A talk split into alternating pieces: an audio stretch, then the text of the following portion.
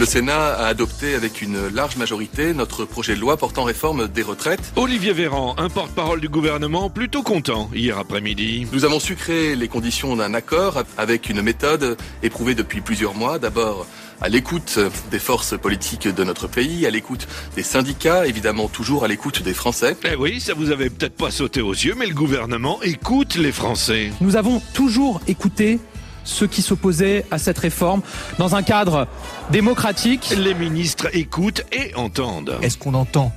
Bien sûr que oui. Euh, J'entends parfois que le gouvernement serait euh, sourd euh, à toute manifestation, euh, à toute revendication des organisations syndicales ou au débat parlementaire. Ça n'est pas le cas. Il vaut mieux entendre ça que d'être sourd. Certes. Gouverner ne rend pas sourd. Qu'est-ce que tu dis? Je dis gouverner ne rend pas sourd, malgré les apparences. Je suis en colère. Ils écoutent rien. Moi, pour moi, il faut tout bloquer le pays. On dit que là, maintenant, il faut vraiment écouter cette colère et cette volonté de, euh, euh, de mettre fin à ce projet. Les millions de personnes qui ont manifesté depuis deux mois n'ont peut-être pas crié assez fort ou pas assez articulé. La responsabilité euh, d'un gouvernement, c'est d'être quand même un petit peu euh, à l'écoute euh, de sa population. Alors s'il a besoin d'un sonotone, eh bien, on peut lui offrir.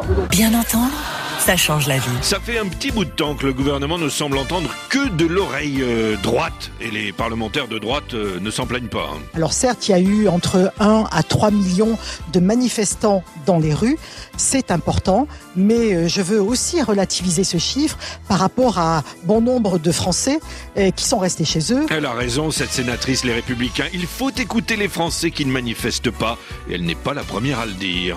J'écoute ceux qui manifestent.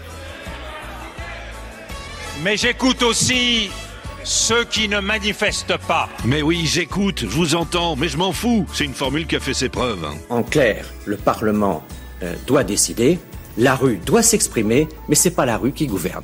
Écoute ma chanson. À Saint-Sour, il est bientôt 7 heures.